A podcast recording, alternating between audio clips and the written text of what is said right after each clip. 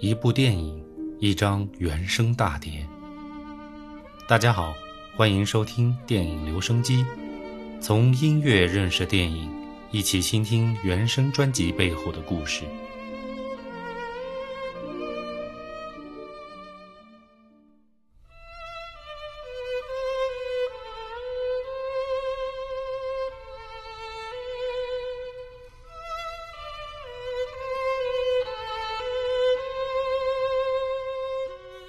经过了几期东西方各类型音乐的铺垫，在今天这一期的电影留声机当中，我终于打算讲一讲我心中排第一位的大神，John Williams，约翰·威廉姆斯。这位大神的作品数不胜数，我思前想后，决定从我个人认为最出彩的这一部《辛德勒的名单》说起。《辛德勒的名单》是一九九三年约翰·威廉姆斯和电影导演斯皮尔伯格合作的电影。斯皮尔伯格不用我多说了，好莱坞电影界的一哥，扛把子一般的存在，作品基本上都能拿下高分。他们二人合作的片子非常之多，从上个世纪七十年代的大白鲨，到八十年代的夺宝奇兵系列，再到九十年代的侏罗纪公园、辛德勒的名单、拯救大兵瑞恩，以及两千年之后的人工智能、幸福终点站、艺伎回忆录、战马等作品，都是二人一起完成的杰作。除此之外，约翰的作品还有大家耳熟能详的《哈利波特》系列，其配乐风格非常多变，要主题有主题，要烘托有烘托，只要你给他足够的创作空间，他就一定能够给你耳目一新的感觉。那么，先预告一下，下一期的电影留声机，我们会讲一讲大神约翰·威廉姆斯的另外一部作品《幸福终点站》。回到这部电影。《辛德勒的名单》是根据澳大利亚小说家托马斯·肯尼利所著的同名小说改编。影片再现了德国企业家奥斯卡·辛德勒和夫人艾米丽·辛德勒在第二次世界大战期间倾家荡产，保护了一千二百余名犹太人免遭法西斯杀害的真实历史事件。本片包揽了第六十六届奥斯卡金像奖的七项大奖，以及第五十一届金球奖的七项大奖。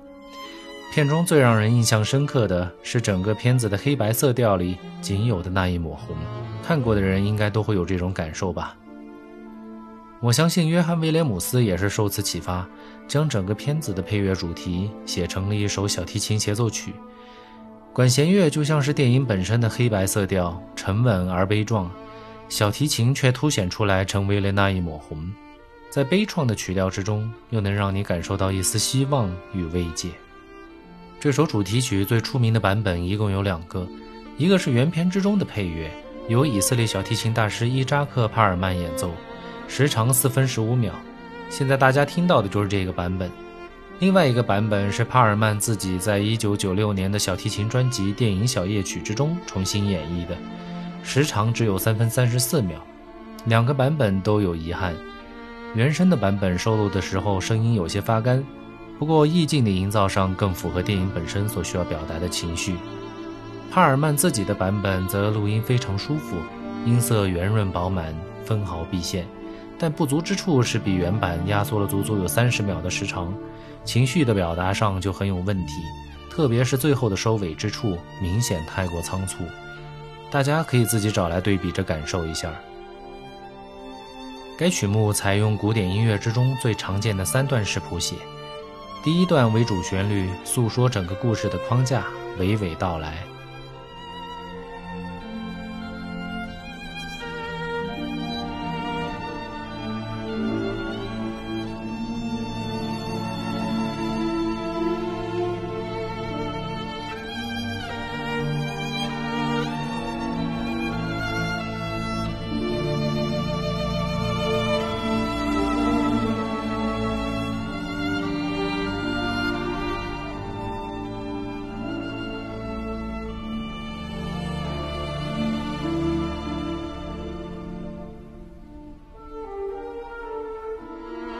第二段突转低沉，用较强烈的低音和回转表达情感的愤怒和无奈。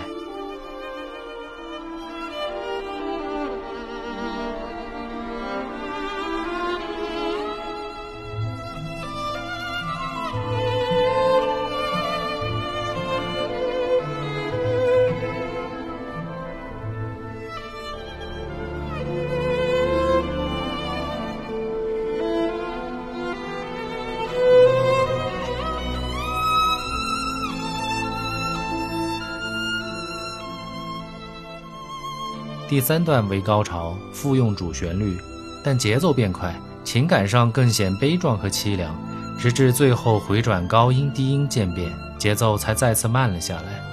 情感上逐渐释然，仿佛看淡了一切，世间所有的烦恼都随风而逝。至此曲终。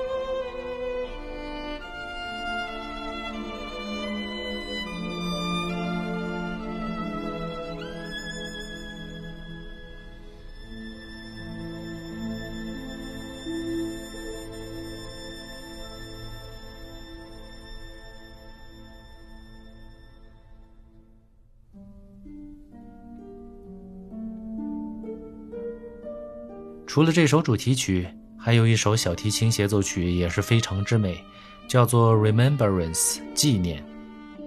这首作品其实我们可以看作是主题曲的变奏曲，虽然旋律上和主题曲并不一致，但仔细听来却能找到和主题曲相互呼应的感觉。这也正是变奏曲所应有的效果，所以我才说，约翰·威廉姆斯的作品非常具有古典艺术的气质，有着浓烈的篇章感。让人可以在没有看过电影的同时，也能够领略到音乐本身所传递出来的情绪。这类型的作品以前我们已经说过，是属于那种自成一派的。我认为要比单纯配合画面衬托型的配乐要更高一级，非常值得大家欣赏和收藏。